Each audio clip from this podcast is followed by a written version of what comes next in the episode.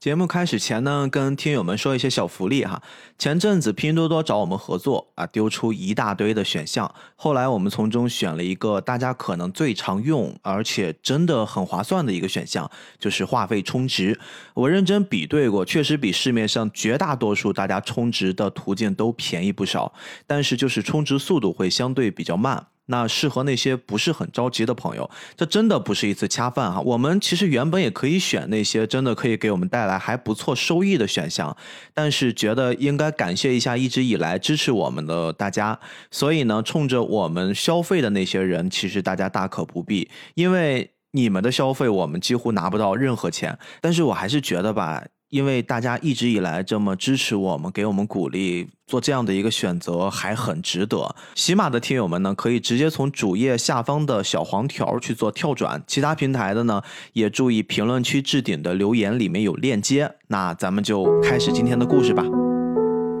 二零一六年呢，上映了一部非常非常经典的日本动画电影《你的名字》。这部由新海诚老师执导的电影，凭借其出色的画面呢，以及颇具新意的感人的故事，在我们身边大大的火了一把。二零一七年，还有一部风评不输于你的名字的这部电影，它是由日本知名的动画公司京都动画制作的《生之行》。这部作品呢，在国内院线一经上映。本以为会广受好评，但出乎意料的是，它的国内票房却没有出现这种大爆款的现象，反倒是平淡到让很多人压根儿都没有听过。最终呢，这部作品《生之行》以不及你的名字总体票房三十一分之一的一个结果收尾了。今天我跟斯派克老师去聊一聊这部还蛮有争议的电影。而且这部电影其实我们也因为一些比较特殊的关系啊，反复看了好几遍。我前段时间跟斯派克老师也是抱怨过一次，因为我是先在我们这个国内最大的二次元聚集地这网站看了这片子，是的。看完之后我才后知后觉的发现，它不是一个完整的，它缺少了宝贵的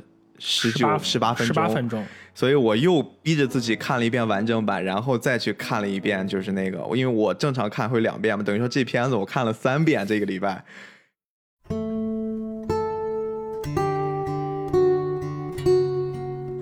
大家好，我是菠萝游子主播 B B。大家好，我是斯帕克啊。今天呢，我们用了一个非常直白的开场方式啊，我们介绍了一下这背景，为什么要聊《生之行》？哎，其实我也挺想问问你的，这期也是你定的主题。对，在我的角度来看，《生之行》是一部非常特殊的片子。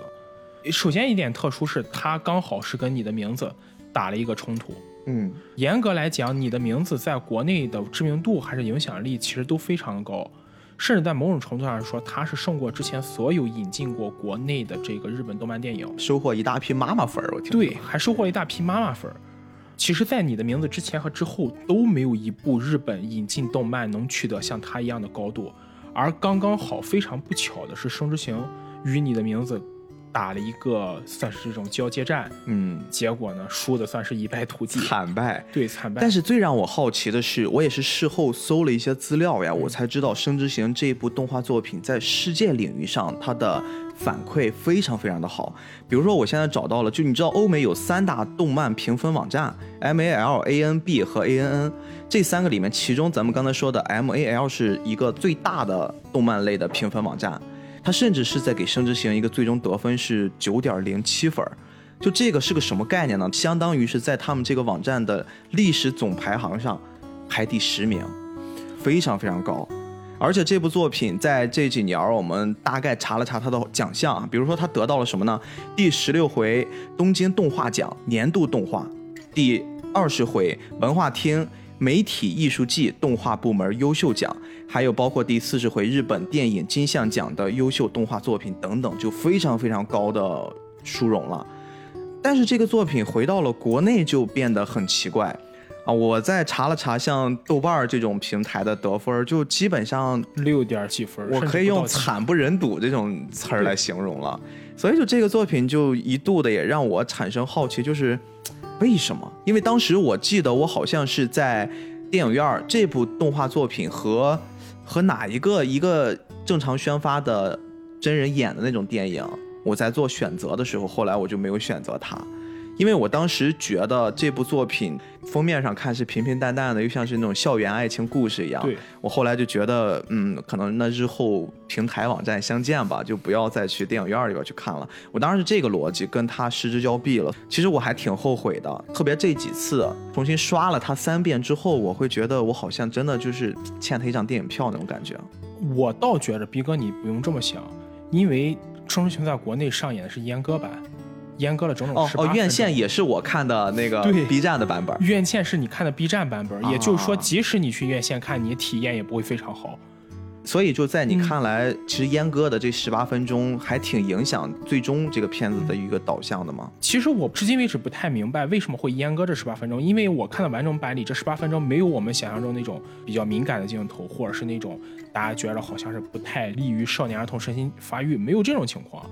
而且这阉割的十八分钟的镜头，其实很多都是重现了男主女主两个人幼年时期的一些交流，而这些交流对理解整个故事是非常重要的。嗯，所以说，我觉得阉割的十八分钟没有什么必要。而且，如果当时你真的去电影院看了这种阉割版的，可能你的感觉也不会很好。哎，我后来其实还专门在网上搜一搜，因为我必须要找到罪魁祸首嘛，就为什么导致我多看了这么一遍的原因。后来我查到，好像是说也是审核的原因，因为它里面这个所涉及的那题材，我们会很明显能看出它涉及了一些像校园暴力这种事儿，会引起了一些观看者的感官上的不好，导致了比如说有一些家长。他们的层面觉得会引起一些不太正向的给孩子的这种导向，啊，这是一部分原因。另外就是它确实是会有比较浓烈的这种日本文化会包含在里面。这个我们今天这期节目在偏后的部分吧，咱们也可以展开再聊一聊。对我觉得不要以一种评价的方式去看它，我们是尽量的把它放到一个客观的角度，尽可能的去多去了解一些关于它的故事。那我们再总且再来聊一聊。而且这里其实我想多说一句的，尤其是对于一部动漫作品来说，如果我们在国内一些平台上看到就是分制和它在国外平台有很明显差异的话，我们首先应该考虑到的其实不是它本身质量的问题，而是文化氛围和嗯文化理念上是不是有差异。因为如果一部作品在其他环境中的评价很好，而只是在我们这里或者在我们这里评价很好，在其他地方评价不好，那很大程度上就不是因为它的硬核指标不好，因为如果真的是一部烂片的话，它的评价在哪里都不会很好。嗯，所以说，这种情况下，往往我们就需要去更深入的了解一些，它里面是不是嗯包含了一些不同文化圈层或者文化氛围内无法了解到的东西，这样其实更便于我们去理解，也会让我们不要去错过一部好作品，比如这部《圣之行》。成年人看动漫嘛，对吧？应该更客观、更理智一点儿，带着自己的判断再去看。尤其是不要轻易的下定义。OK，那我们其实回到咱们这次聊，因为刚刚开始做这节目，我们还是老规矩、老三样，咱们先聊聊它的一个制作背景、制作团队吧。首先，我在看这部作品的一制作公司的时候，哎，引起我兴趣了。刚才咱们也说过，京都动画，京都动画啊，就它有一个我们动画圈广受好评的一外号，对京阿尼京，阿尼，它其实是不是目前来说，基本上它就代表的是优质动画的一个保证啊？基本上是京阿尼制作的动画种类非常多，从奇幻类、剧情类、校园爱情类，就是几乎京阿尼的作品是无所不包。就像我们动漫迷非常熟知的《凉宫春日》《幸运星》《全金属狂潮》紫罗兰花园》这些作品，你随便拿出来一部在日本近几年来评价都是非常好的这么一些名字，它都是出自于京阿尼。嗯，当然，就是非常不幸，是一九年发生了那个京阿尼纵火案嘛。啊在这里，我们也要向这次纵火案中不幸失去生命的这些优秀制作者报一声，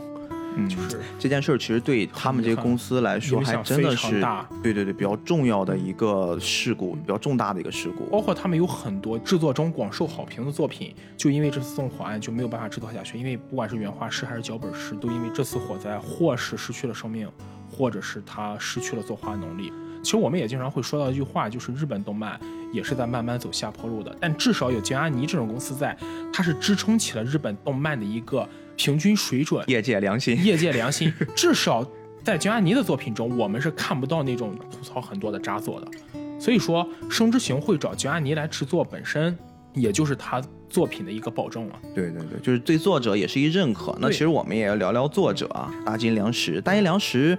目前来说，他真正能走向大众的作品不多，因为他本身做的也不多。对，应该最近大家听到这个作者比较多的就是四月份新番啊，《致不灭的你》，那个也是出自同一个作者之手。大金良实严格来说，他其实既不是一个特别高产的作家，也不是一个特别知名的作家。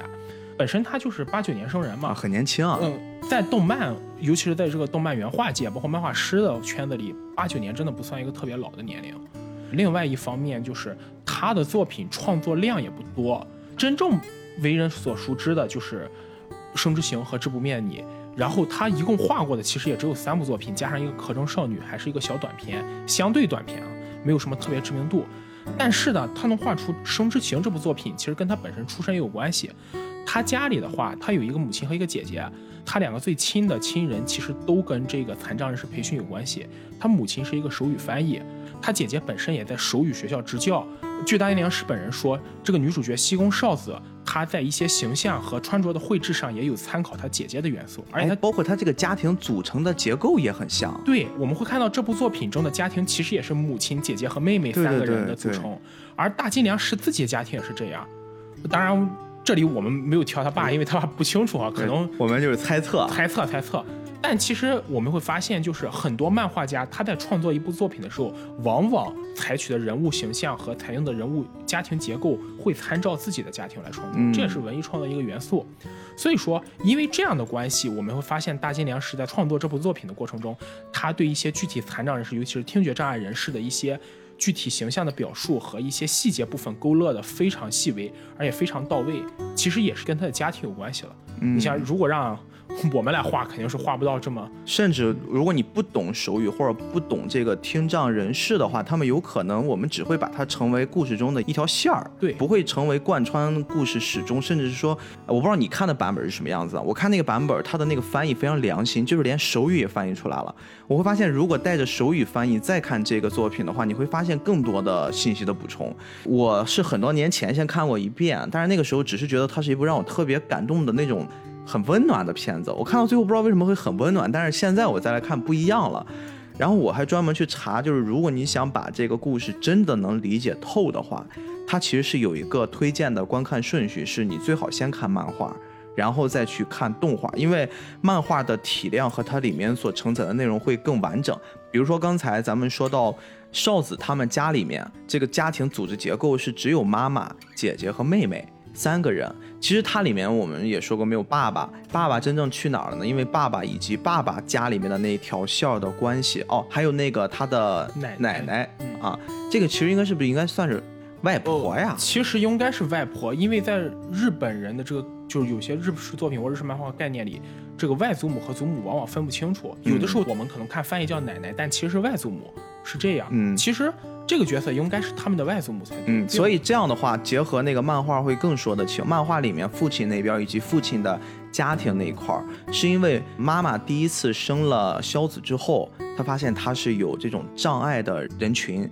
然后就会跟妈妈主动的离婚，脱离了他们的这种家庭关系，所以妈妈一个人才带着两个孩子。他这个爹也蛮渣的啊！其实这只是一部分，就是一点点的信息补充。后面如果我们聊剧情聊到了，我还会跟你再补充补充。就有很多很多漫画里面那种小的信息，其实动画里面已经涵盖的很多了，他已经尽可能的去往那种信息上去做填充。但毕竟漫画是一个很长的。有人甚至估计，就是这个作品如果出 TV 版的话，应该是个二十集起步的量。即使没有删减版，也只有两个小时出头，很难把整个一部漫画作品全包进去。其实斌哥，你发现没有，这部作品的很多信息，漫画和剧场版间的关系有点像之前咱们说的《血鬼猎人 D》。嗯，就是整个漫画作品也非常宏大，但剧场版它只是介绍了其中一部分。对对，这也是一个怎么说呢？你说他聪明，或者说他是一个不得已而为之的方式都好。只不过它最终呈现的样子，那我觉得仁者见仁，智者见智。那我们就顺着这个逻辑去跟大家去介绍一下，不管您看过还是没看过，我们都是以完整的这个两个小时左右的这个版本，然后以及漫画的一点点的信息补充，会给大家尽量的呈现出它讲了一什么故事。这个片子里面，我们刚才也聊过，西宫萧子是一个在听力方面有一点问题的，对听障人士，从小就是一个。比较唯唯诺诺的一个性格，然后呢，也是因为自己本身的身体原因，可能也会经常受到一些不太公平的对待。他的家里面有一个母亲，有一个妹妹，还有一个呢，我们还是按照剧情翻译里面就是叫奶奶的这样的一个婆婆形象。嗯，她有一次呢转校，转到了一个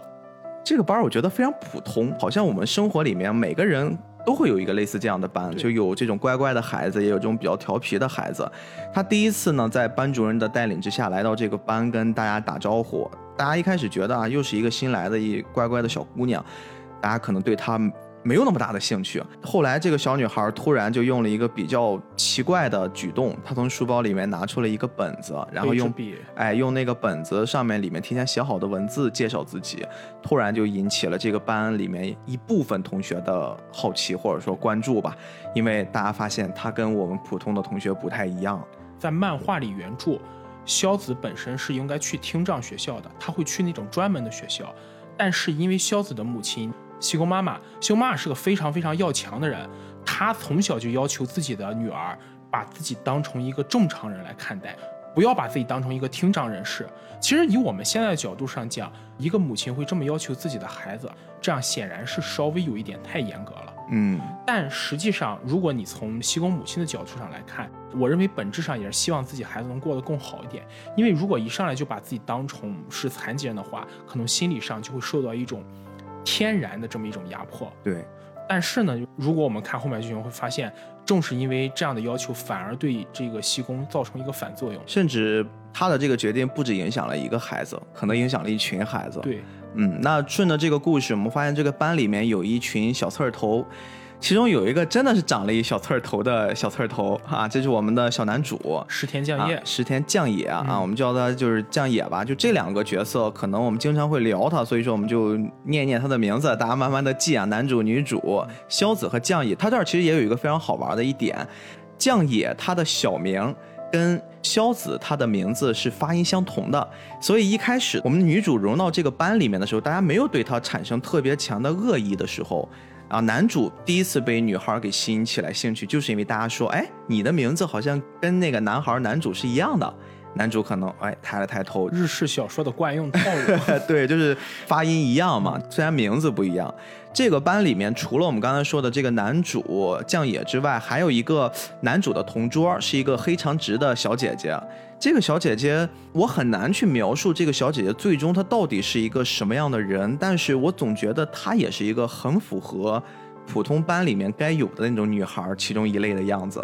就是性格还有一点男孩子，比较的刚强。然后呢，她也有女生细腻的那个部分。另外，长得其实也属于那种中等以上、漂漂亮亮的。他其实应该算是将野的发小。嗯，就从在西宫到这个班之前，他跟将野关系就非常好。对对对。但是可能也就是因为这一点，所以他们之后的关系就发生了一个很大的变动。嗯，那除此之外，还有一个小女孩也。让我还印象挺深的，有一个小女孩，对，是班长，就是一个唯唯诺诺的一眼镜妹，很多人都会说她很绿茶，但是我觉得怎么说还好，我觉得所有的这些词儿，我们只能给她贴一标签，但不代表这个角色的全部。我觉得用一个简单的词去形容一个性格非常丰满的角色，是有一点不太客观，而且就是刚才斌哥你说到这个班长，我觉得这个班长就很像我们上学时候班里的那种班长，学习成绩很好，老师很喜欢。跟同学关系之间也不错，乖乖女的形象。对她没有什么特别天然的性格特质，与其说她是绿茶，倒不如说她所受的教育和她自己坚持的价值观就是这样。嗯，我要跟所有人都相处的很好，从这点上形容这个小女孩或者说这个班长是比较合适的。嗯，那为什么会被人说成是绿茶呢？是因为这个小女孩就像你刚刚说的，她可能太在乎和同学的关系，特别是对她的评价，所以说她经常会。做出一些让自己可能比较委屈，不是顺着自己主观意愿走的决定。就好比我举个例子，我们这个女主萧子在整个班里面生活的过程之中，其实她也或多或少的因为大部分人参与了对萧子的一些不太公平的对待，从不管不顾、不闻不问，甚至也是从语言上更偏向于普通的孩子，刻意跟她保持了一点点距离的这些行为举止上，会让人感觉啊，最后和那种啊不是我不关我的事儿那种反差比较大。大家会觉得哦，这个班长只是一个小绿茶，可能是这么来的。那同样还有一个女生，因为肖子在班里面呢比较特殊，很多人小朋友都觉得她跟我们不一样，我要尽量远离她。还有一个他们的女孩，因为就是我们刚刚说肖子，她经常会受到一些不公平的对待嘛，，我觉得小孩子都会有这种情况，就是党同伐异。如果这还有专门一词儿的。嗯，这么形容其实用在小孩身上不太合适，但是就理解为嘛，我们都会排斥跟自己不一样的人，嗯大家都喜欢跟自己一样的人，所以突然出现西宫这样一个跟自己不一样的人，那么大家第一反应其实还是排斥或者是不理解。虽然这么说不太好哈，但我觉得其实是人之常情。嗯，然后突然出来一个短发的小女孩儿，这个小女孩我们就可以当成是萧子的闺蜜吧，我们就叫她闺蜜。这个小女孩呢，其实她所扮演的一形象就是她在尝试着走进萧子的生活和她的世界，包括在班里面，大家都。为了能跟萧子这样一个特殊的同学去做一些更进一步的沟通，班里面甚至说每天早来那么十分钟啊，我会教你们一些简单的手语，大家都对这件事嗤之以鼻。那只有她的这个闺蜜说，那我想尝试学习，而且也是因为她跟萧子的距离比较近，反而也受到了大家的那种排挤。后来这个小姑娘可能在某一天突然不辞而别了，萧子从本来已经难得有的一个好伙伴，突然有一天他发现身边又没有人了。有很多朋友看的是公映版，公映版可能有一个细节没有注意到，但在完整版没有阉割的版本中，其实有这么一个细节：萧子曾经试图接近，就是刚才我们说的黑长直，因为他在班里人际关系很广嘛，跟很多女生玩的都很好，接近他们那个圈子融进去。由此可见，萧子是很想交朋友的，但以黑长直为首的这样一个女生圈子，他不太愿意让萧子融进去。这个时候呢，将也在背后说了一句，大意就是说，你就不要非要融进去这里了，他们这些人不适合你。其实因为有这句话，萧子会感觉到将野也在关心他，嗯。是他整个在这个班级里度过学生生涯中极少数一个真正关心过他的同学或者是细节，就哪怕为他说了一句话，为他说了一句话。其实有很多人可能在看之后，最后又不理解肖子为什么在之后一会儿我们会提到，就是说很轻易的原谅将野，或者对将野一直抱有一种很迷的好感，因为谁都知道很迷的好感这个词儿用的很恰当。对迷之好感。嗯 其实以我们一般的逻辑会讲，如果小时候一个同学欺负过你，我一定远离他，甚至我觉得老死不相往来。毕业了，我们各走各的。甚啊至如果是像我这样性格，如果欺负过我同学，将来有什么求要他，我我巴不得他死。是这样说可能不太好哈，嗯就是，但是我肯定是不会管，甚至我看到他倒霉，我还会高兴。但是你会发现，为什么萧子会对排挤过他的将野反而会有这种温暖呢？就是因为在他潜意识里，江野在拍他之前给了他极少数的一份温暖感，嗯所以才会有这种感觉。这个或许也是他在国内评分不高的一个很主要的原因，就是国内观众可能会接受不了在校园暴力、校园霸凌这件事儿的基础之上呢，有一个人他就是施暴者，为什么他们还可以最后走到一起，关系变得那么融洽啊？特别是是不是你这是以一个施暴者的角度画的一漫画，太不公平了。那这个事儿我们一会儿也可以展开来聊。我们先来说剧情啊，其实刚才基本上已经介绍的差不多了，当然还有一些像将野的死党啊，有一个小胖胖，还有一个就是一个黄毛。啊，但是这两个都是属于比较边缘了。对，而且那个死党也是在高中才出现的，哎，小学是没有的。小学只是跟着他们就一起有一个那个小黄毛嘛，啊只是跟着他一起做坏事儿啊。他们都是属于那种小刺儿头那种形象。其实你刚才说了一个让我印象还蛮深的场景，黑长直我们说那个小姑娘，其实她会带着一群姑娘去孤立我们的女主。但是你有没有想过，在最开始最开始的时候，就是萧子刚刚来到这个班的时候，其实黑长直还主动的帮她记笔记呢。还主动的跟她去做一些示好的工作，这个我还记得，而且这点也是我很大的一个疑惑。整部电影其实我觉得在这点上处理的可能不是特别好，只是我个人观点啊。我觉得他这个人物情绪处理的转折蛮突兀的，没有感受到一个什么样的细节，就导致黑长直突然对萧子的态度转变。可能漫画里会提到，但嗯整个、这个我给你补充一下，其实是有两方面大的原因啊。第一个原因是因为他在发现他给萧子记笔记的时候，自己的笔记老是记不了，就是老是会耽误自己的学习，而且这件事儿一次两次可能是一种。示好，或者说我对于一个新同学的，我要展现我自己的一种关怀。但是如果他是长期的话，对于这个小女孩来说，这也是她自己不能接受的一件事儿。第二件事儿，这个事儿比较现实，就是如果你带入一个少年的那种生活场景里面，你如果去帮了这样的一个人，如果大家都去做了这件事儿，那么 OK，这件事儿是可以做的。大家觉得啊，我们也带着一点点攀比心理吧，或者是我们去互相的共同去维持一件事儿，这件事儿可以长久。但是如果这件事只有他自己做，而且他自己做久了之后，他会变成班里面那个孤立的人。这其实核心逻辑跟我们刚才讲的肖子的闺蜜的那条线儿其实有一点点相似。那他跳了出来，而且他会觉得当时的心里面是有一点点对于将野男主有一点好感的。这后来也能明显的表现出。萧子一直在引起将野的注意，他的层面上也会有一点。那凭什么呀？你新来这么一姑娘，因为你特殊嘛，而且你对谁都是笑眯眯的啊，老是很有礼貌，一副老是都是我错了，希望你原谅我这种人畜无害的样子，他也会带来一系列的这种改变。其实我觉得逼哥你最后说点是应该是最重要的，至于笔记什么倒在其次，可能就是这种出于一种竞争关系和意识。其实你认真想想，就像你说的第一点，说记笔记这件事。即使你耽误了自己记笔记，这件事本质也是你自己造成的。肖子并没有要求你去帮他呀。对，所以我觉得就是第三点可能是最关键的问题。当他发现自己本身喜欢的男孩子，就像我们平常可能我们喜欢哪个女孩子，他对另一个男生非常好，就会有这种也会生气，就是真的就会有少年的这种占有欲或者嫉妒心。嗯，只是相对于其他人来说，萧子是个更加弱小的存在罢了。反正萧子这一段时间一直在班里面就被欺负的够呛，包括后面越来越过分了，就他们那个助听器。其实还挺贵的，他在班里面一直被人把那个助听器强行给夺下来，然后丢来丢去的啊，丢到垃圾桶里啊，丢到操场上，丢到水池里，各种各样的。包括甚至有一次，可能这个玩笑真的开的有一些过，直接就把肖子的助听器强行扯下来，导致耳朵还流血了。就这件事儿弄的吧，一度我觉得会把大家的一种关系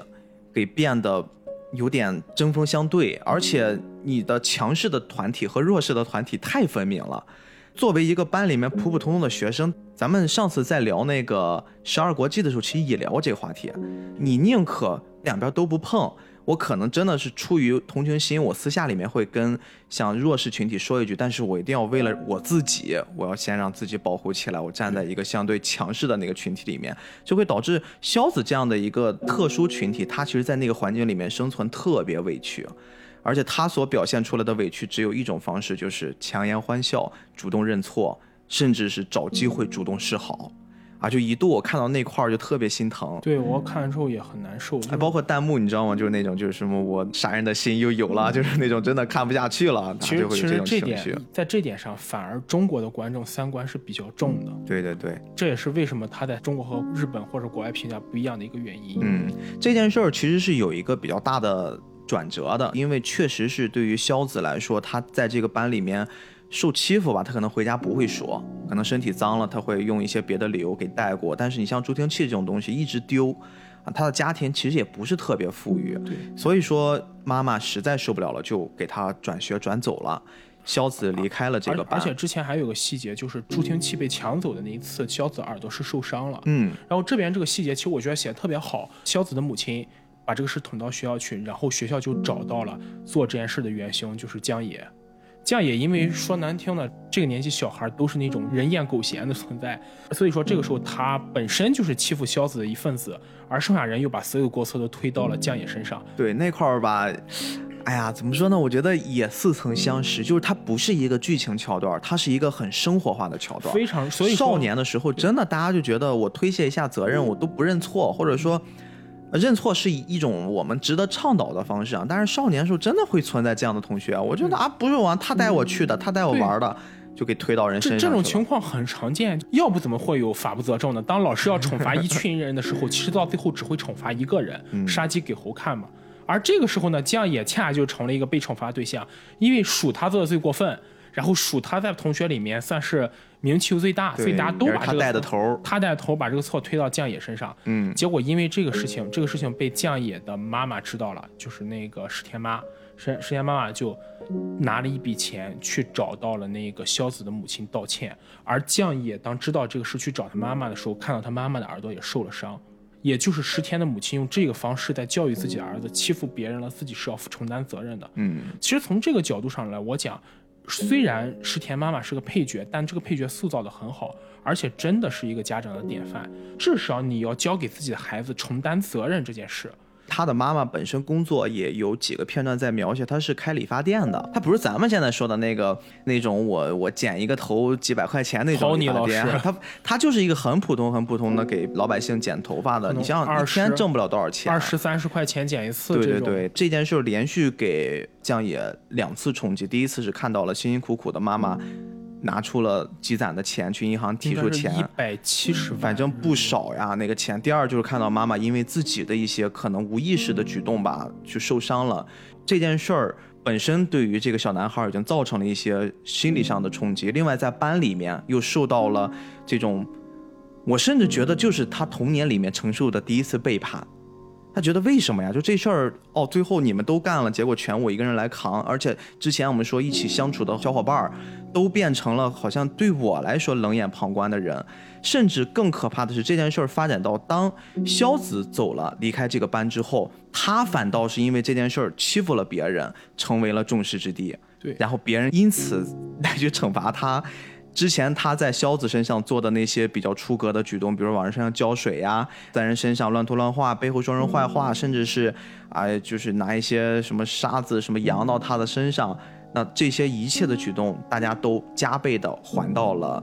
江野的身上。删减版中还有一个我觉得剧情非常好，是在萧子转学之前，他跟江野两个人有了非常激烈的冲突，萧子把江野摁在地上。然后一直在质问他，但是萧子自己又说不出话来，就那种很嘶哑的那一幕，看的其实挺伤心的。嗯，但这一幕剧情，其实我认为暗含的是萧子对将野的好感，其实也来源于这个细节。萧子会下意识的觉得将野是跟自己一样的人，因为将野也有被孤立的时候。萧子青期被弄丢了，在到他转学中间的这一段时间内，将野这个时候已经开始被孤立了。萧子想要从将野身上找到一种认同感，就是我们两个人是一类人，我们两个应该变成朋友，互相帮助。但将野这个时候始终还是觉得，我自己不是听障人士，将野会觉得他的问题都是萧子造成的，他会更加加倍的对萧子差，加倍的就是用更加苛刻的手段对待萧子。而且他们的那场争斗的起始点也非常有意思，其实在编剧层面做了一个特别巧妙的矛盾。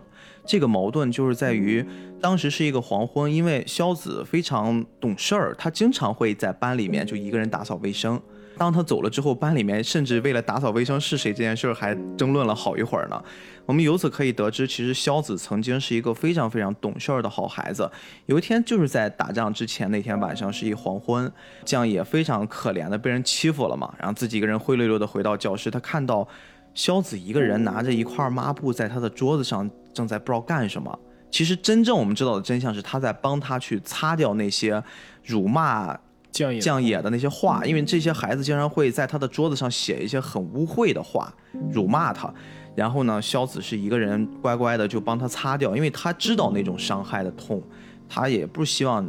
自己的这个可能还不算朋友的朋友感同身受吧。但是将野会误以为他是不是在给自己做一些。更出格的事儿或者报复的行为，导致了一个矛盾，导致了两个少男少女打了起来。而且比较要命的是，萧子和一般的青春作品中不同，他是一个残障人士，他没办法把自己的心意表达出来。对对对，这点其实也是这么一个矛盾冲突的爆发点。嗯，但是那块儿我想到另一事儿，我就当时看第一遍的时候，我突然就走偏了。哎，我突然想，好像小时候我在小学，因为他们那毕竟六年级嘛。我在小学好像真的打不过女生，就是女生那个阶段好像真的就更强大。那个时候女生长得是要比男生高的，而且劲儿也大，就是劲儿也大。嗯，我记得我小的时候就被女生欺负过，就一直掐我或者捶我。确实是，所以说那场战斗其实是萧子还打赢了啊，但是他把将也摁在身体底下，但是他所发泄的并不是发泄在。将也因为你做了对我不好的事儿，我发泄，而是他要发泄，我觉得是一种隐埋在心里面的一种我把你，我一直把你当成朋友，你却这样对我。但往下不管怎么说，萧子还是转校了。其实江野这个角色，他既是一个霸凌者，但是他又是一个被霸凌的对象，他这个身份设置的就非常巧妙。嗯，其实这也就暗含了他后来为什么会转变心态的原因，就是因为当他自己切身体会这种痛苦，他才会真正以这种体会到痛苦的心去。向别人承认或者向别人道歉，去说出自己之前的错误，而我觉得这也是他跟其他所有霸凌过萧子的角色一个最大的不同。嗯，就他是能感受到这种痛苦的。这基本就是前半段的故事了，就是他们小时候发生的事儿。其实整个这一系列的打击，对于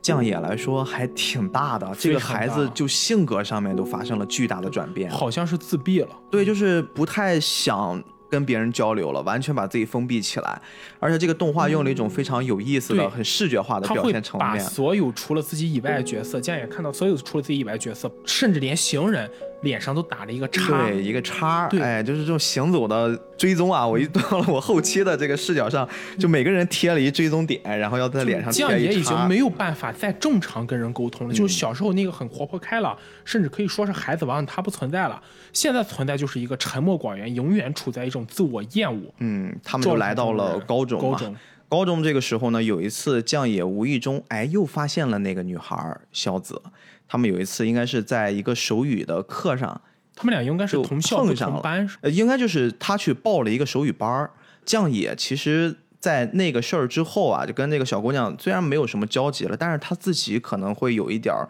忏悔。我觉得也反思过一些什么事儿了，他自己去学的手语。其实我觉得这一点就是我不太认同，就很多评论里觉着《生之行》这部片三观不正一个重要原因。如果真的要三观不正，其实是将野本身没有过忏悔，没有过道歉，他没有意识到自己错误，而萧子还原谅他，这我就认为是三观不正。或者是说吧，他意识到了，但是他不至于持续这么长时间，甚至去做这么久的一种悔过。酱野如果真的是像某些评论中所说的那样一个胎里坏，而且一个施暴者，甚至更难听的还有人说他是人渣，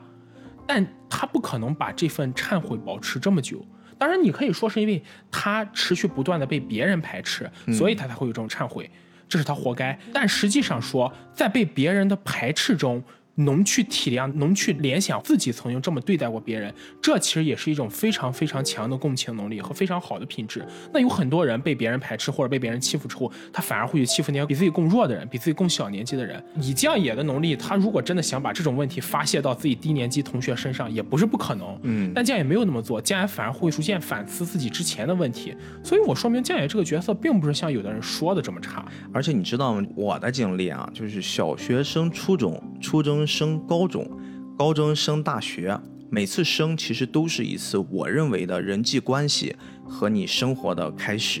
啊，除非有一些是比较特殊的，比如说。他生活的那个区，就是我不管怎么升，可能都是这么一帮同学，那就换不了。其实那这个关系比较固定也蛮常，也有点常见。对，但是大部分呢，比如说我生活的都是这个区里面，可能会自由匹配吧。因为九年义务教育的话，就是小学升初中是自由匹配，它那个量比较大，一般就是初中班里边有那么两三个你认识的就不错了。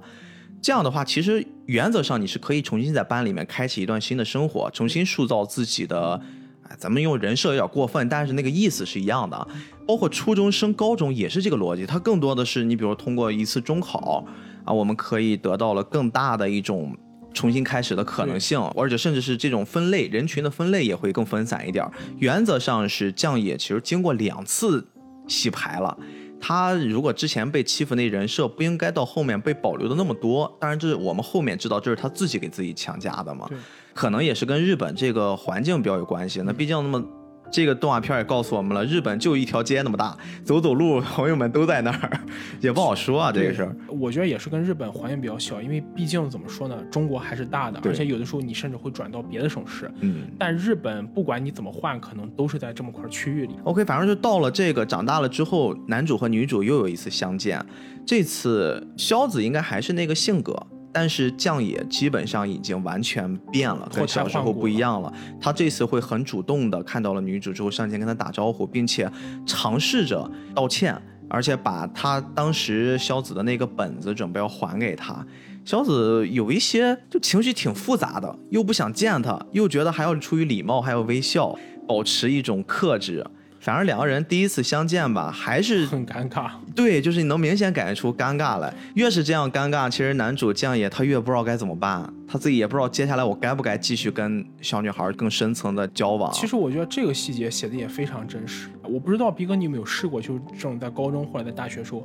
去面对一个当年关系并不是很融洽或者是很冷淡同学的反应。我其实有过这样的经历了。当我看到他的时候，他会主动跟我打招呼，我有的时候也会主动问他，但是两个人见面总是有那种语义之下气氛不算融洽的这种感觉。而且这种事情如果放到酱野和萧子身上更明显，因为酱野还是一个曾经霸凌过萧子的人。再加上萧子又是一个就是性格比较内敛，加上有残障、比较自卑的这么一个人。其实我觉得他俩重新第一次见面这段剧情写的真的是非常好，很多细节刻画都非常生动。对，没错。酱野在见了这次萧子之后呢，可能就像是少年心里面被种下一颗种子吧，然后他就心里面一直开始挂念这姑娘，他也在想用什么样的方式去跟小女孩去。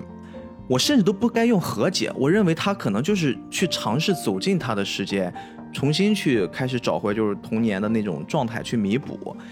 呃，这段时间对于酱野来说其实也挺难的，因为刚才聊过，他身边都是一些八叉人，都都根本不知道那些是谁，他没有尝试把自己融入那个班集体。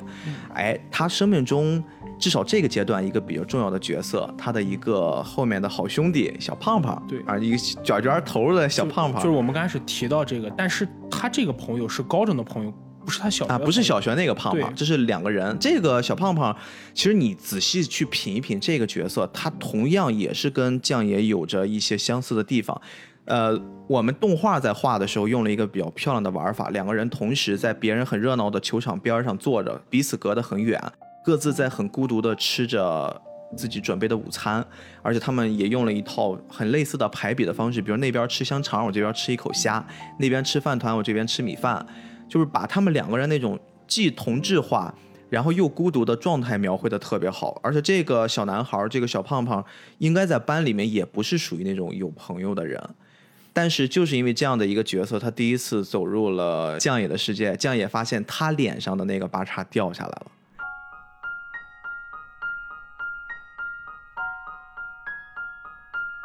终于有人嘛，可以跟酱野去分享一些最基础的喜怒哀乐。其实，在动漫里还有一个细节很关键，就是他能够认识这个小胖子的一个前提是，这个小胖子也被欺负，被一个小混混勒索。这点青岛的朋友可能不太理解，因为青岛不骑自行车，青岛这个地势很难骑自行车。对，但是对于日本来说的话，骑单车上学是件很普遍的事情，而且基本上的高中生都会有一辆自己的单车。单车对自己来说还是个蛮宝贵的交通工具。然后这个时候呢，因为那个黄毛勒索小胖胖，要小胖胖把自己的单车给他。这个时候呢，就是酱野想要上去帮忙，又担心自己。我估计他这个时候应该是多多少少是有点害怕的。对对对。所以他就上去跟小黄毛单独说，要不然我把我的车给你，你就别欺负他了。嗯。然后黄毛也答应了，说那我就把你车拿走吧，就导致江野一个人走回了家。江野一个人走回家，太惨了，这小孩儿。因为江野家离学校是真的远，对他可能也是那种比较偏的那种乡镇，而也是因为这个原因，江野和小胖就认识了，两个人在餐厅一起吃薯条，哎，就重新定义了什么是朋友。这段剧情其实也蛮经典，就什么是朋友这段的定义，也就是因为这件事，酱野和小胖两个人就熟了。酱野就把自己对萧子的一些忏悔和过去事告诉了小胖。当他第二次去校园里重新找萧子的时候，他想再跟萧子解释清楚，弥补第一次两个人就是雨一直下，气氛不算融洽的尴尬。这个时候又有一个角色出来拦住了，哎，酱野。他看起来是个男生，但这个角色其实不是男生，是个萧子的妹妹，对，叫杰贤。但是他一开始出来的身份，他说我是萧子的男朋友，对，然后酱野也信了。这段剧情很有趣的是，酱野看到萧子在班里要去找他，这个杰贤出来对酱野说没有他没在，当着面就是说，对，就硬说谎，硬说谎。然后这个时候呢，小胖过去把这，这是这是又一次了，那是第二次，这是又一次，就是酱野第一次是因为。他走回去的时候，路上捡到了一个面包券优惠券他买了一面包，想去跟人道歉，借这机会想跟肖子一起用面包去喂鱼对对，第一次去，然后被他妹妹拦下来了，然后硬说那个不在，肖子不在，但是明明不在后面嘛，他说不在就是不在。其实我看的这儿有一个删减版，你知道吗？删减版呢，就是呃，酱也灰溜溜的走了。然后就没有了，这这段故事就结束了。但是删减版里面删了后面一部分，就是他的妹妹回去，萧子会问他，是刚才怎么了？外面是谁？然后他妹妹说没有什么，就一个臭老鼠，就这段给删了啊。其实我们可以自己去品一品他那个删的一个小概念啊。我估计他妹妹应该也是从小就知道酱野欺负过他。我这儿要给你补充一下，这就是漫画版里面的一个额外的东西了。为什么妹妹一开始你刚刚也说看起来像小男生，而且她一直保护姐姐，就是因为她家里面一个比较特殊的背景，姐姐又是那样的一个听障的人士，妈妈呢从小其实就会给妹妹一些灌输。他会强迫妹妹把头发剪了，说你要像男孩子一样，你要更勇敢，更能保护自己。然后甚至潜台词儿里边就是保护姐姐。然后他当时妹妹呢就非常小，在漫画里面特别小，当着大人的面呢说实话，哗拿起剪子来就给自己把长头发给剪掉了。从此就是一直以这种小男孩的样子出现。他也一直在做着保护姐姐的工作。当然，保护姐姐这件事儿，我们往后聊，还有一个更深层的含义啊。回到酱野身上，酱野其实有两次拿着面包去找萧子，想去尝试跟他去喂鱼。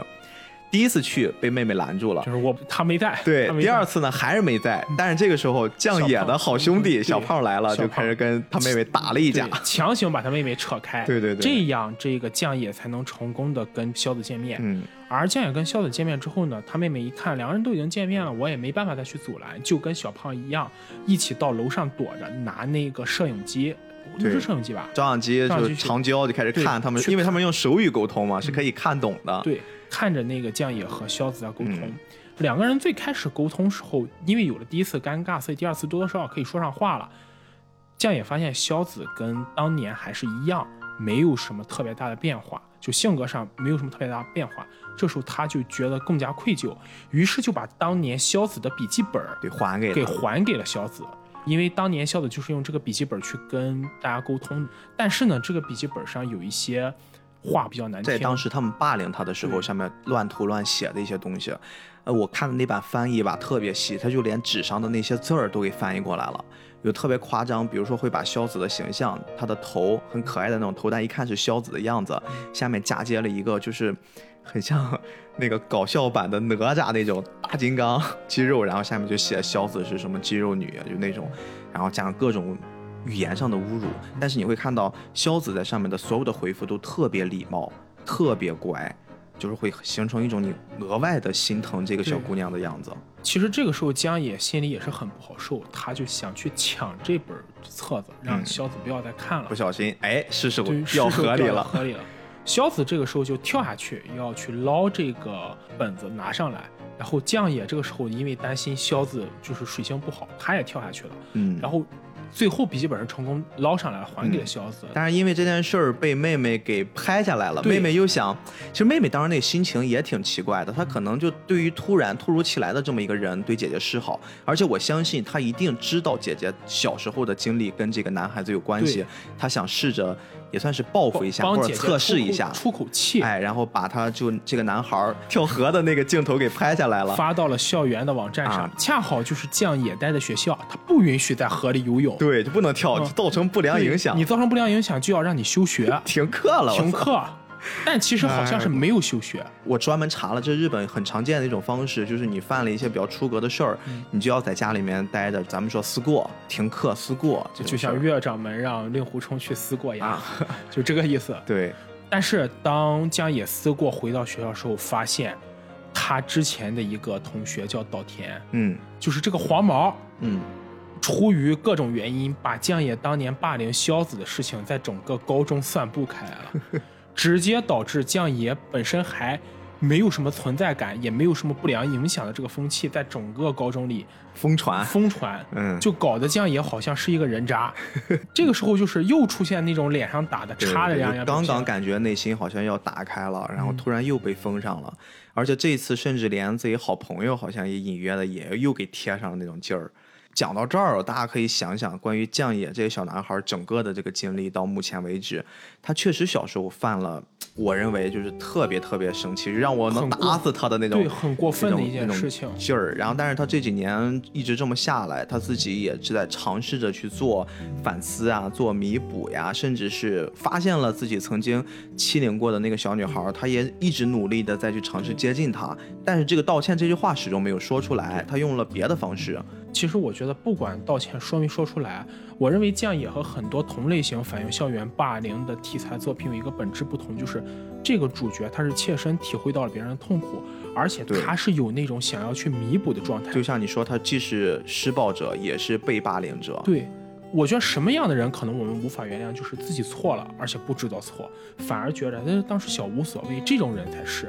但像酱野这种，他被霸凌，他是他首先他受到了惩罚，而且讲道理，他被霸凌的时间甚至要比萧子被霸凌时间更长。对，不过我们也不知道萧子在这段时间经历了什么，对当然也不能直也不接这么下定论。但不能这么想。但是我们能看到是江野确实受到惩罚了，嗯，而且他在受到惩罚之后，他是有过反思的。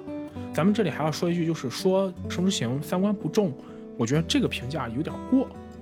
我不知道斌哥你怎么看？嗯，后面我们一起聊吧，嗯结合我的一些整理的东西，嗯你自己的一些感受，我们一起来聊这个事儿。嗯我觉得听众啊，听到现在也会觉得。不知道是不是我们引导的问题啊？他们一定也会有自己的一个判断了。对，当然它还包含了很多很多很多的细节，我们都没讲，我们只是在讲大层面的。对于现在内心更加封闭的将野来说，最近的这段日子也特别不好受。但是萧子好像似乎还是开始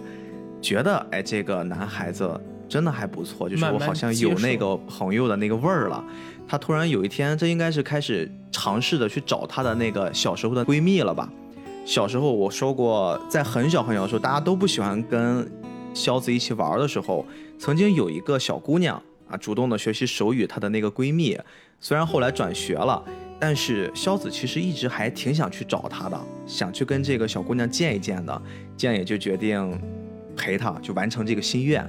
然后呢，也是借钱，这段时间内，好像是萧子和江野两个人的联系就比较多了。对对，比较密切了啊。其实也就是通过跳河那一次，然后他们后面就慢慢的就更亲近，不停的喂鱼，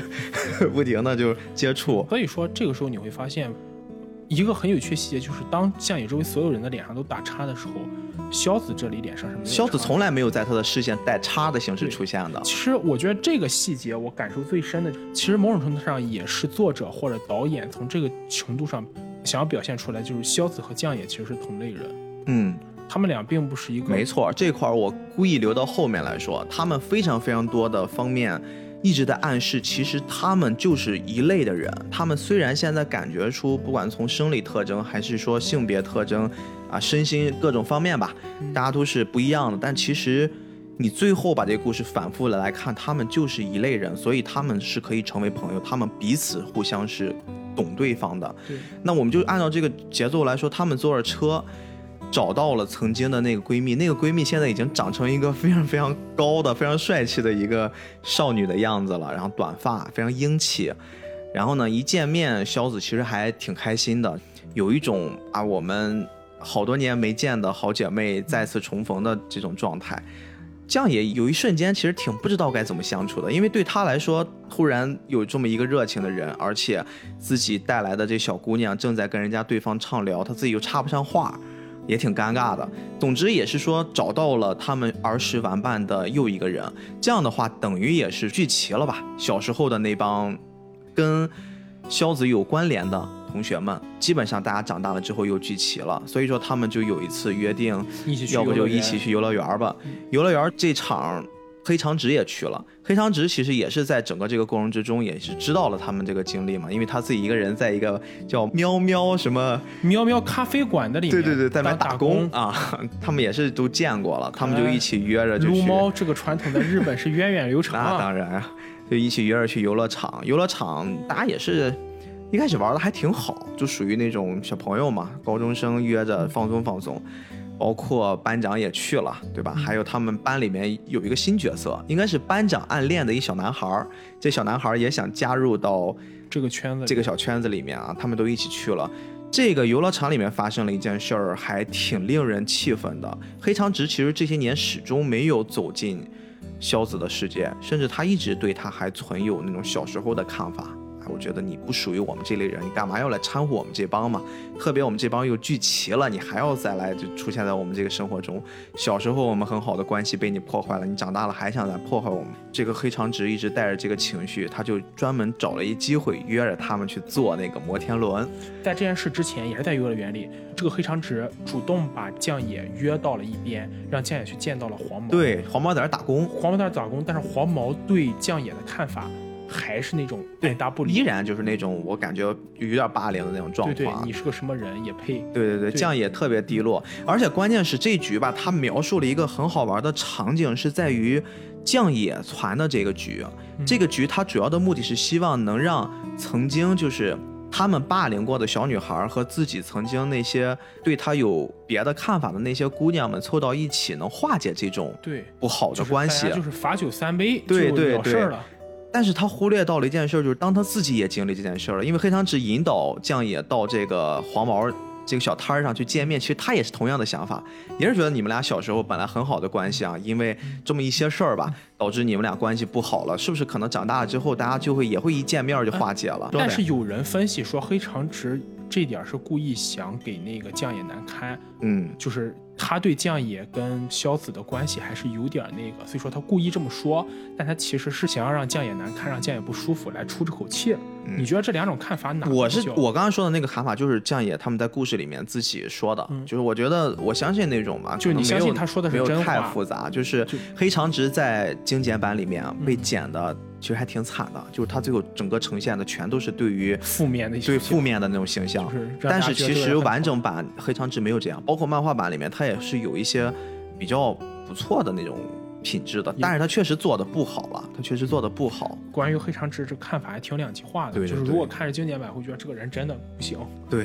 所以这个可能也是说，就是把他直接就塑造成了校园霸凌里面霸凌的那个主要的角色了。黑长直也是挺倒霉的，说实话。就这块黑长直可能也受了一些刺激，因为将野整个他之后的情绪啊，对他的一些反馈啊，觉得他特别不爽。他又一次觉得，是不是因为有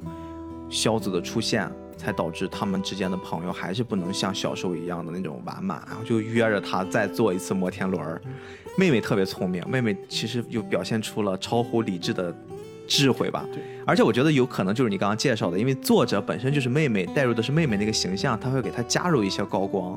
然后就把相机给到了姐姐，他随便找了一借口，但是其实他偷偷的摁开了录制键。事后我们知道他们在摩天轮上谈的，其实吵起来了。其实，哎呀，就是又让我心疼了一下子。黑长直其实还也挺咄咄逼人的，就是说，你看我从小就讨厌你，为什么你又出现了？等等，就是我知道你是能听懂我说的话的，然后我慢慢的说，但是我就是要表达我对你的不满。所以，斌哥，你发现没有，黑长直这个角色，我觉得如果你是只看剪辑版不看完整版的话，你会觉得这个角色真的不行，太负面了。对，太负面，就简直一件好事都没做，甚至可以说就是所有人倒霉都是他造成的。而且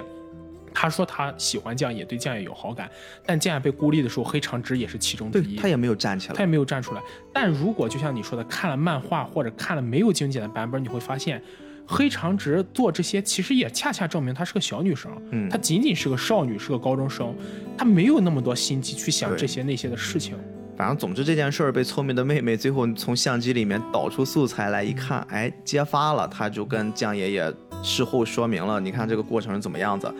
其实他在等着酱爷自己做决定，自己做判断。然后他们又一次聚集到了一个就算是桥头啊，他们经常在那个桥头喂鱼嘛。几个本来已经感觉逐渐走近的小伙伴，在这一场戏里面又分崩离析，分崩离析。酱爷。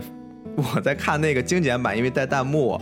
精简版里面那些弹幕好搞笑啊！他们就是用将也因为说一句话就得罪一个人，就一个小伙伴就被伤到了，就离开了。他就说什么五连杀、六连杀那种。这与其说搞笑，倒不如说这段其实是你看之后你也会觉得挺难受，就是很酸楚。对我认为这一幕剧情里，将也是把这么多年积累的所有怨恨全爆发出来了。对，几乎所有人都离开他了，包括就挺无辜的那个新的好朋友那个小胖，对，也莫名其妙的挨了一顿也走了。但是你发现没有，将野这段的隐忍，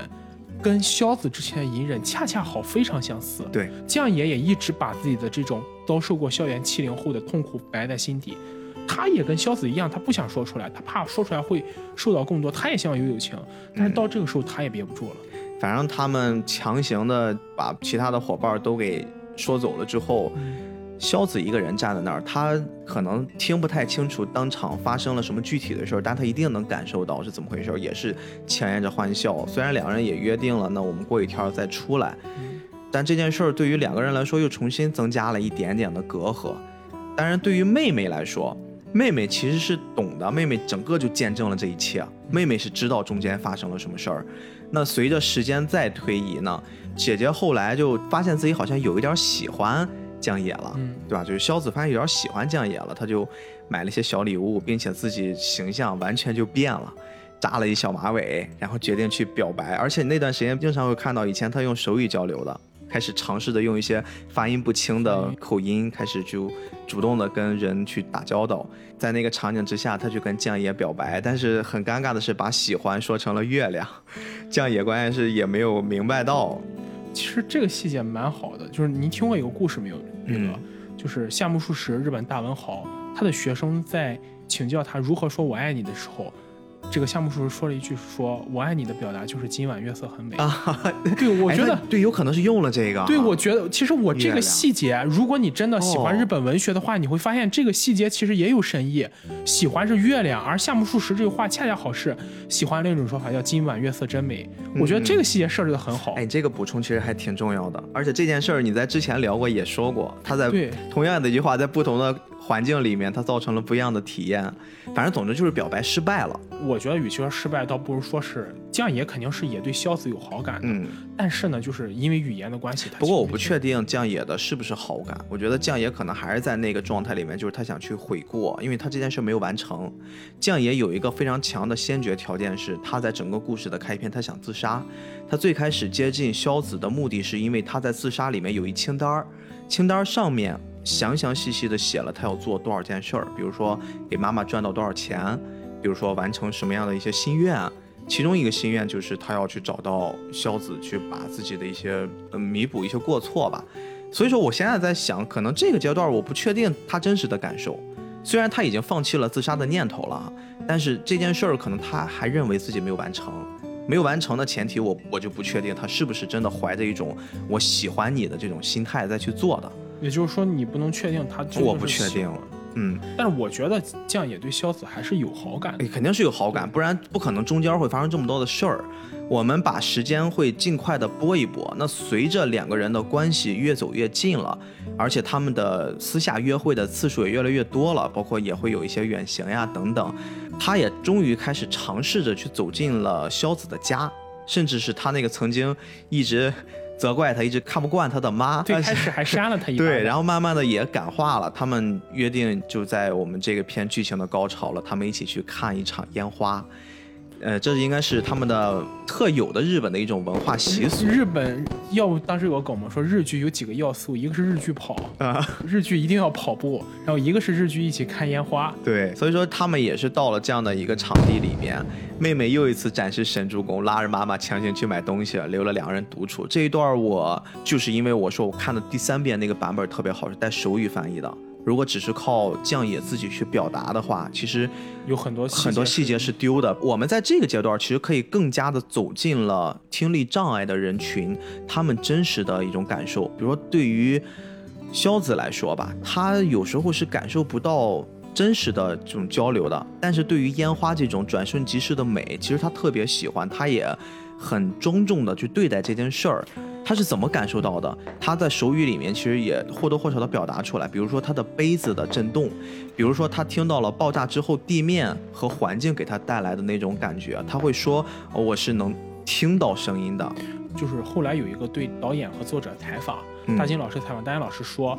还有一个原因就是因为肖子的这种听觉障碍，他感受不到高频的声音，就是我们他不是完全的听不到，不是完全啊听不到，就是低频那种咚咚咚这样的声音他能听到，啊只是那种非常高频的鸟叫声，包括一些哨声这种音乐他是感受不到。也就是说，萧子的听觉障碍不是那种我们意识到完全对对对要不然他带助听器是没有意义的嘛。嗯而烟花的声音爆炸之后，包括带来震动，其实就是低频声音。所以萧子能感受到烟花这一点，其实是在某种程度上来说，是他对于外界的一个回应，就他能感受到烟花声音，所以他就是他难得的可以看到一种视听同步的这种对对，这个体验斌哥，你这个说法非常好，就是他一般只能看到图像，但烟花声音他是能感受到的，所以说嗯他才会很高兴。然后在这个最灿烂的时刻，萧子提出我要先回家。嗯他说的那个笔的手语是学习，回去学习。所以说这个时候酱也没有办法，没有办法拦住他嘛。他说那我们下次再见。他出了个这样的一个手势嘛，就下次再见。但是原则上来说，往往一般这种手势的时候，萧子都会给他回复下次再见，但他这次没有，他回的是谢谢，就那个手势是谢谢你。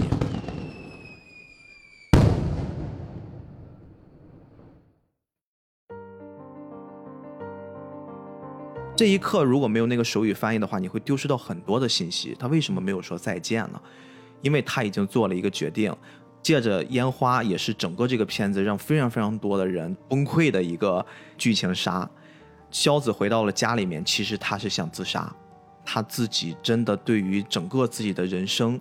已经感到失望了。而且我们在做剧情补充的时候，其实可以知道，萧子在有自杀念头已经很久了。为什么妹妹会一直背着一个相机不去上学，花了很多很多的时间在拍一些动物的尸体？因为她希望让姐姐知道，死亡之后其实是一种不太好看的样子。这也是一些额外的信息补充了，也是说明萧子对于整个自己人生并没有我们看到的那么快乐，那么充满希望。而且还有一个细节，之前萧子的奶奶一直是在世的，就是萧子奶奶在世的时候，她会一直关心着萧子。就相对于萧子非常强势的母亲来说，奶奶是家庭中比较柔和的一部分，温暖的部分，也就是说，这个家庭中，他的妈妈是扮演了父亲的角色，对对对对对而奶奶才是扮演母亲角色那个人。但在这之前，萧子奶奶去世了，萧子觉得自己在这个世界上没有什么太多可以留恋的东西了，嗯所以萧子才会决定自杀。这个自杀的这场戏真的让我看到揪的不行。妹妹又一次神助攻，知道姐姐大概回家了嘛，然后就跟这个酱野说：“我家相机没拿，你回去帮我拿一下，就取一取。”然后回去之后，正好萧子在准备跳下去的那一刻被酱野看到了他发了疯一样的冲过去，就实现了人生唯一一次闪现，然后用尽全力，哎，还抓到了，抓住了，紧紧的就抓住了萧子的手，但是非常危险。他几乎是拼尽了全部的努力，就是放弃了用手扶住作为安全保障，也放弃了两个手紧紧的抓住萧子。萧子后来呢，就觉得自己被他的那种精神给感动了吧，他就说想要活我是活下去，他就有一个明显的自己也在用力，另一只手就抓住了呃一个栏杆，哎，等于说借了一下力。然后也就是因为这一借力，自己确实是安全了，被那个力量给提上来。但是也是因为力的作用是相反的这样 也掉下这样也掉下去了。当时那一刻，我觉得他是摔到水里了，是吗？对，他是摔到水里了。但是我看的那一刻，我觉得那个水，我一开始以为是一个意象的。我最初以为它是一个意象的水，因为它在水里面也有一些红晕染起来。我觉得完了，这孩子没了。其实这段我看的很奇怪一点是在于萧子家住的应该也是城市吧？对，它楼房嘛，那怎么会有水呢？这这谁知道呢？那可能就是巧合吧。下面有个池塘，反正就是这样也被救起来了。虽然就是受伤了，肯定是受伤了，在医院还是昏迷了好几天。变植物人 了。昏迷好几天，但是最后就没什么太大的问题。包括这小细节，就是在住院的时候，其实黑长直还一直在照顾他。而且另一个细节就是，我们一直说萧子的妈妈很刚强，嗯，但是萧子的妈妈在这件事儿之后，反倒就是跪下来去跟江野的妈妈去道歉，然后说啊，我都是我女儿的错。等于说双方母亲其实也做了一波缓解，一些化解。他们小时候也见过有一些其实我觉得这应该也是一个非常好的剧情呼应，你发现没有？小的时候是酱野的母亲去给萧子道歉对，萧子母亲道歉，而这个时候是萧子母亲来给将野道歉，就类似于两个人之间互相有了一个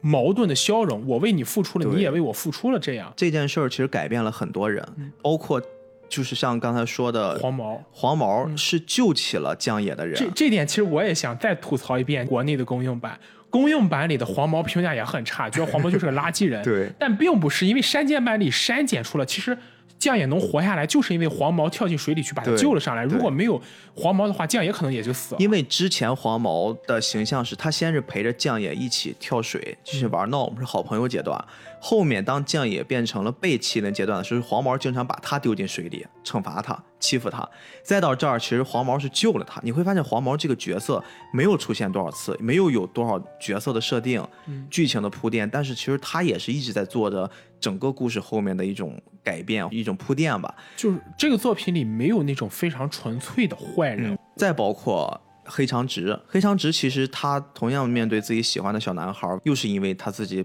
不太喜欢那小女孩，是吧？就救他，受了这么重的伤。他除了一直在照顾他的时候，他也把自己心里的怒火发泄给了孝子，然后在就日本经典的那种小铁栏杆旁边就就又欺负他。这个时候，基本上萧子也是泣不成声，而且双方的母亲也都来到了这场地。黑长直小姑娘甚至一直跟萧子的母亲还扭打了起来，被我们男主的妈妈给拉开了，然后互相就做了和解，包括萧子直接就跪在他的妈妈面前说对不起，对不起，我不该自杀。因为在妈妈面前跪下说我不该自杀的是有两个人，也包括了最开始的酱野。江野曾经也想过自杀，但是那段其实很有趣。江野的妈妈威胁江野不要自杀，是因为如果你敢自杀，我就把钱全烧了。对，要烧了这些钱。江江野是心疼自己打工来的钱，所以说还是那句话嘛，自己赚来的东西，自己永远是心疼的。这段很有趣，说你只要敢自杀，我就把钱烧了。嗯然后江野没有办法才但是其实他妈所表达的更多的还是关心孩子嘛，对对？但是其实我是觉得这种方式处理就很有意思。处理的前面它不会那么沉重，对，那么沉重。如果这段直接就是那种泣不成声，那就成了苦情剧了。总之，我觉得就经历了这件事儿之后啊，他们确实中间还发生了很多很多的别的因素，但是好像一下子让曾经的那些伙伴们，包括江野自己，也有了一些心智上的改变。两个男女主就在这个阶段，他们好像梦也共通了，因为本身对于他们来说，他们的遭遇很相似。我们刚才说了非常非常多相似的点，他们好像梦共通了一下，突然就有那么一刻，同时跑向了他们经常去喂鱼的那个小桥。对，那个两个人互相的去真正的说出了自己内心的想法，该道歉的道歉啊，彼此道歉，并且表达了自己对于对方的不是喜爱，可能是一种情感。或者是一种潜藏在心底很久的共通的。对我觉得可能是有忏悔之情，或者是那一种两个人特别相似的这种互相的依恋吧。对，我觉得这个东西倒也不能说是爱情，嗯嗯嗯，然后故事再到了最后，他们会伴着学校的一次活动，有点像咱们说的那种闲鱼杂货铺那种，大家就各种各样的东西都在卖。接着这次活动呢，所有的小伙伴们全部都聚到一起，而且也是顺便欢迎一下酱野成功的出院了啊，没有事儿，大家也是跟他去做了一敞开心扉式的接纳。这样也会发现他一度好像是更加的自闭了，但是在被这群小伙伴的感化之下，包括黑长直也甚至因为这件事儿开始学习尝试。用学手语手语啊，他慢慢的就这些，不管傲娇的角色，还是说这些冷漠的那些逃避的角色，大家都开始做了一些改变。酱野这个时候也开始做改变，他请求大家陪他一起去逛逛校园，陪他一起去感受一下真正的环境。我们这个时候才发现，酱野之前听到的所有他耳边的闲言碎语，都是他内心自己臆想出来的。当他真正把手从耳朵上拿下来，他听到了周围的环境嘈杂的、杂乱的，大家在谈笑风生的那种状态，根本跟他自己想象的完全不一样，形成了那种非常非常鲜明的，包括音乐也起来了，整个那种情绪就烘托起来了。这个时候就会出现这个片子我认为是最经典的一个镜头，就是所有人脸上的叉号掉在了地上，全部掉了下来，我觉得这个意象其实也就说明酱也真正获得了新的生命。打开自己了。反正整个这次《生之行》我们看到的一些比较重要的，剪了一些重要的片段吧，也聊了蛮久的。对反正就希望大家能去看一看，一定要看完整版，一定要看完整版。对，要看那个两分零九的，不要看那个就是一分多钟的那个不完整。感受会不一样。反正总之，这个片子我从很主观上的一些点，我说一些我自己比较在意的细节吧。首先，我要先说，就是我看了很多片子，不管是动漫作品还是影视作品，我们很少会用纯靠。声音这么一个逻辑去展示很多细节，或者说我们纯靠刨除了画面之外的东西去展示很多细节。毕竟影视嘛，它是一个视听的艺术作品，但是这个片子，你有没有发现它用了大量的不合时宜的音效和音乐？很少我在看其他片子会看到转场的时候音乐会很跳脱，都是很自然的过渡。我们甚至在影视的手法里面会有这种音乐先入，然后再出画面的这种玩法，它会让你感觉代入感会更强，就是你的接受能力会更舒服一些。但是这个片子我频频的感觉一转场，突然会出来很刺耳的底噪、白噪，突然有时候会出现那种很不适合的音高音低的区别。我觉得从整个音乐呈现的角度上来说，因为这个片子的音乐制作是牛尾相普老师，然后我们之前在做乒乓的时候，当时还用过他的音乐，就是他对于音乐的把控，我相信绝对不是因为基础的能力问题导致了他会在很多的镜头之间出现那种很跳脱的感觉。我后来带着这个逻辑在看后面几遍的时候，我会发现，或许有一种可能是他尽可能的就用音乐的方式去呈现不同角色的那种心境。比如说，如果他出现的是更多的主观视角是在萧子身上的话，那么这个音乐就会变得特别的聒噪，白噪很强，甚至会有一些刺耳。如果是在呃，我们男主降野，降野身上的时候，这个音乐呢，它会相对好一点，但是总是会突然就出现一个东西，突然出现一个东西。如果放到其他角色上，就是一个比较平淡的音乐方式。这个是我可能会从这个片子里面意外的读到的一点东西。另外还有一件事儿，也是我特别想跟你分享的，就是你有没有发现，整个这个片子在展示的过程之中啊，它其实当没有声音了之后，动画用画面在呈现很多很多的点，它有点像是我们如果真的是变成了一个呃听障人士的话，你能从这个画面里面得到多少信息？比如说，经常看到它那个构图会比较偏下。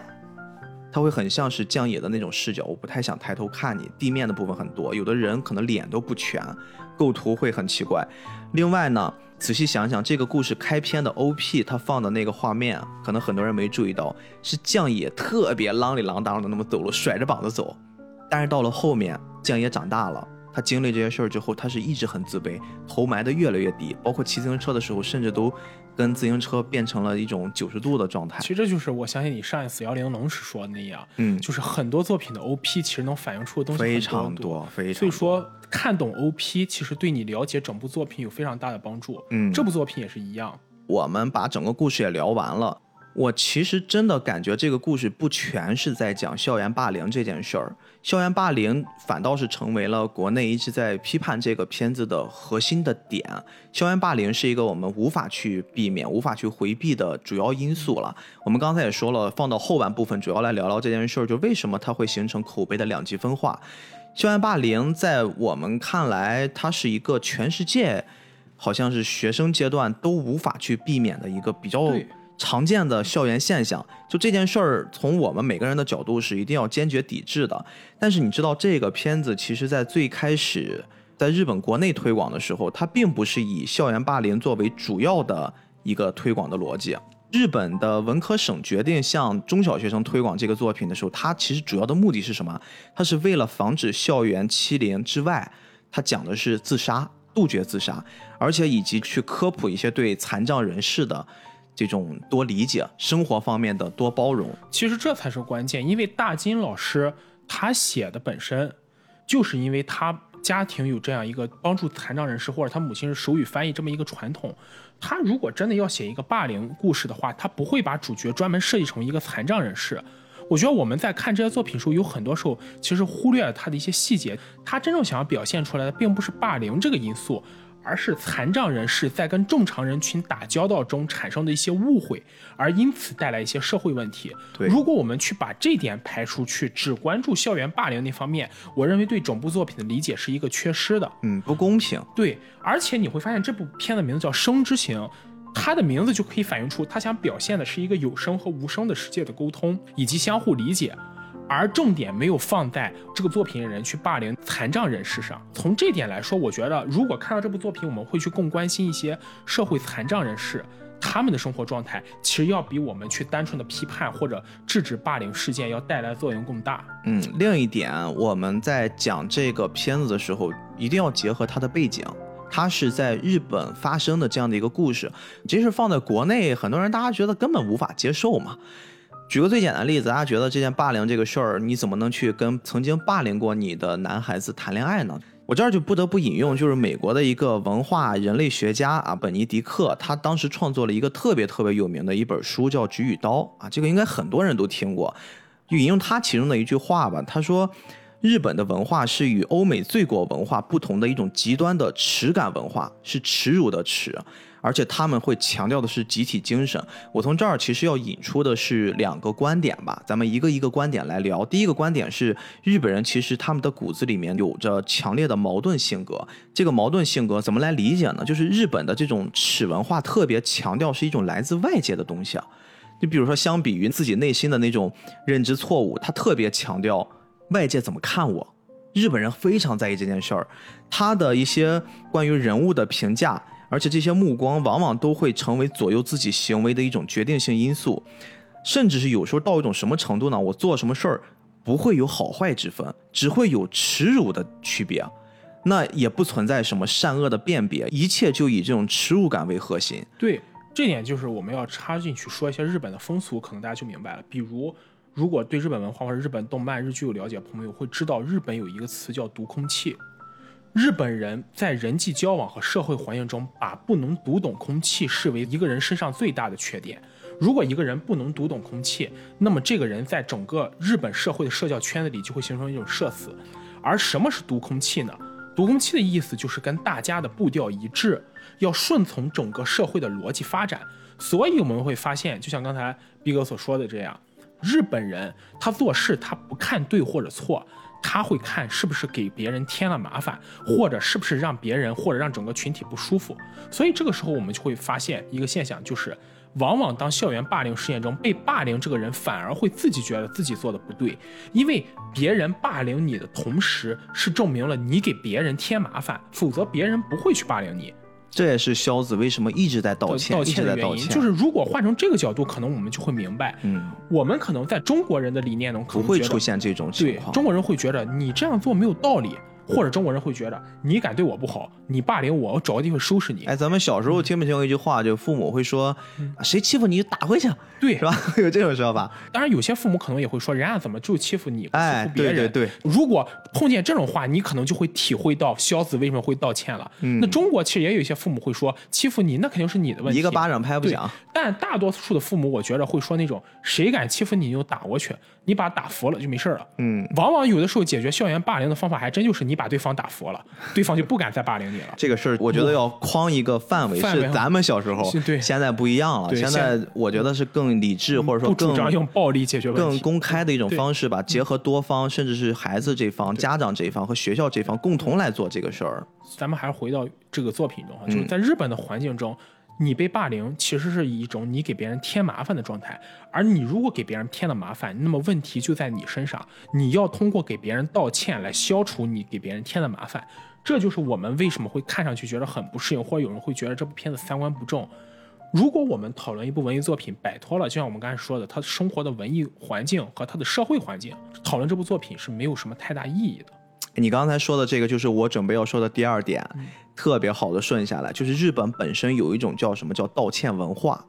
这个道歉文化的核心逻辑不是说我做错了我才去道歉，而是因为就像我们刚才聊的我给你造成麻烦了，所以我因此要道歉。正好我给你举一个例子，我在网上查，他们甚至到了一种什么极端的成分啊？同时也要结合的是我们说的日本人同样有这种高自杀率。我们这儿都知道，日本其实在世界的自杀率特别高，对，他们甚至会不想给别人添麻烦，以自杀这件事儿做成一种什么极端的情况啊？他们连死都希望呢，能最好等到财政年度结束，就比如三月三十一号这一天结束之后，四月一号再开始迎来一种自杀的旺季。然后呢，一些比较有道德的一些日本人会甚至会做好了一些项目和工作的交接工作，然后再去自杀。他们会写好了一些遗书去卧轨，卧轨是一种非常非常高的自杀的选择。一部分有道德的人呢，卧轨，他们甚至都要去选择末班车，因为如果你不选择末班车的话，你选择早晨或者说白天的，你可能会因为你的这个事故让列车停下，耽误一些正常上班人的他们上班迟到，也给别人造了麻烦。另外呢，刚才我说他们选择自杀的方式，为什么是卧轨啊？比如说，有的人他们会在屋子里面自杀，他们会考虑到这个屋子是不是这种出租屋。如果是出租屋，我死了，我会给这个房东造成一种不好的影响啊，我可能你后面的房子不好租、不好卖，甚至是就比如说贬值等等。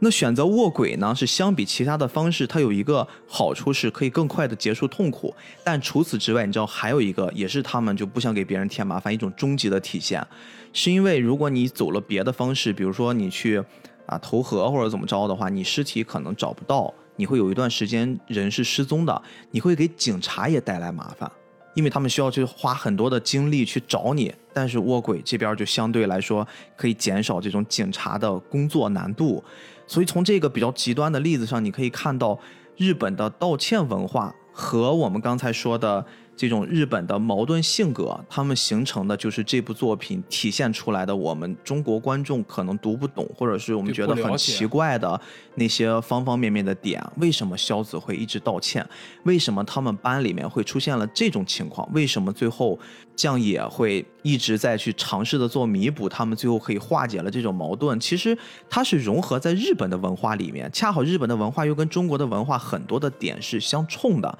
所以才会导致了口碑不同国家的两极分化很严重。对，所以说你会看到在中国的一些平台上，生殖性的分数比较低，会有人批评他三观不正。其实这里我想多说一句，一部文艺作品的三观正或者不正，它并不是说我们个人要以个人的价值观去判断。就像之前逼哥你曾经跟我说过的，去评价别人价值观是一件很困难的事情，因为大家生活的环境和状态不一样。你与其去把时间花在评价别人的价值观上，倒不如说你更好的去揣摩一部作品给你带来的一些感触或者一些和自省或者启迪。当我们把精力花在去批评别人或者一部文艺作品三观正或者不正的时候，这个时候反而是一种本末倒置的情况，因为你忽略了这部文艺作品或者这个人他可以值得你学习或者能给你带来启迪的地方。我想这件事就是从《生之行》这部作品本身给我的一个启迪。按照菠萝油子的传统呢，一般上升到这种高度了，哎，我们就该收尾了。是的，但是今天我是觉得。稍微落下来一点稍微回到我们身边一些，《生之行》这部作品，我认为是值得推荐给大家一看的，甚至是可以多次去看。如果你没有看过完整版，那更是要首先强烈推荐先去看完整版，静下心来，两个小时零九分钟，你可以仔细的去感受一下这种小故事，因为对于我们来说，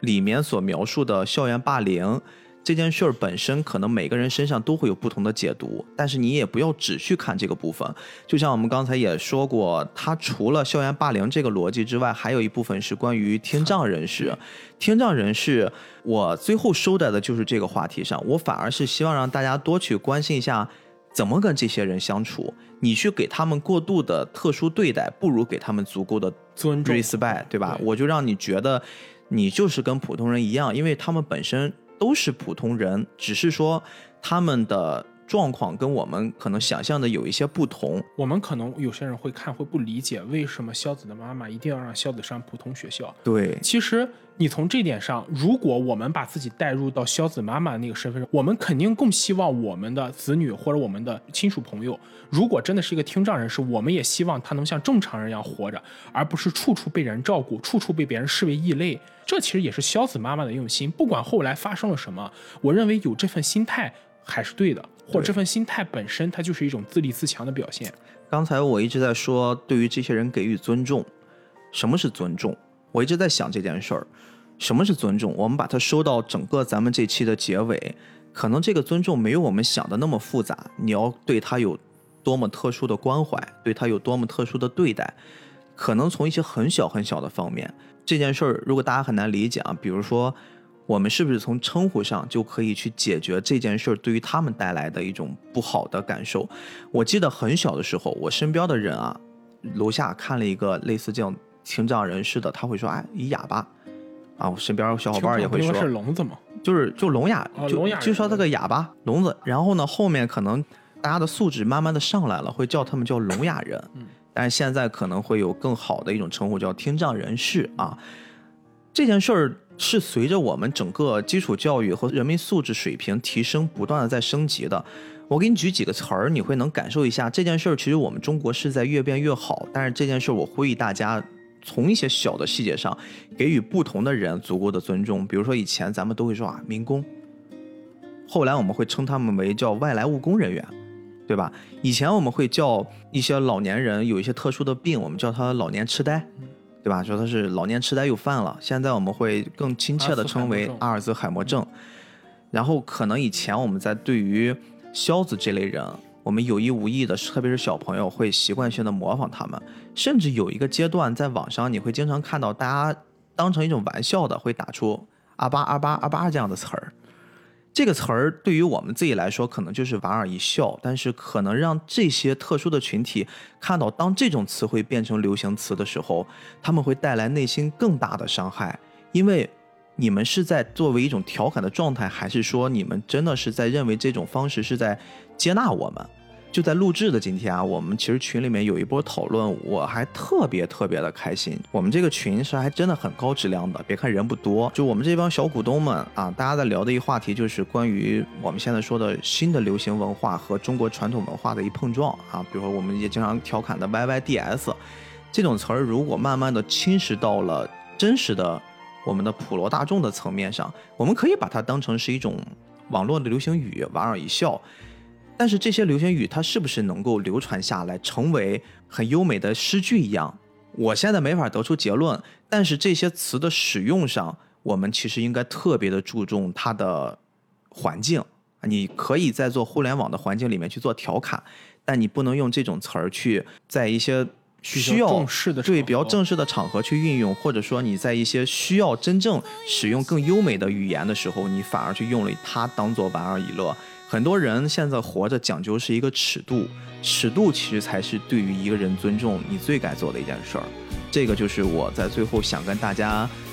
分享的一小段儿吧，好吧？那感谢大家的收听，谢谢你的时间，我是主播 B B，我是斯巴克，那我们下期再见。再见。前向いて私はここにいるでしょう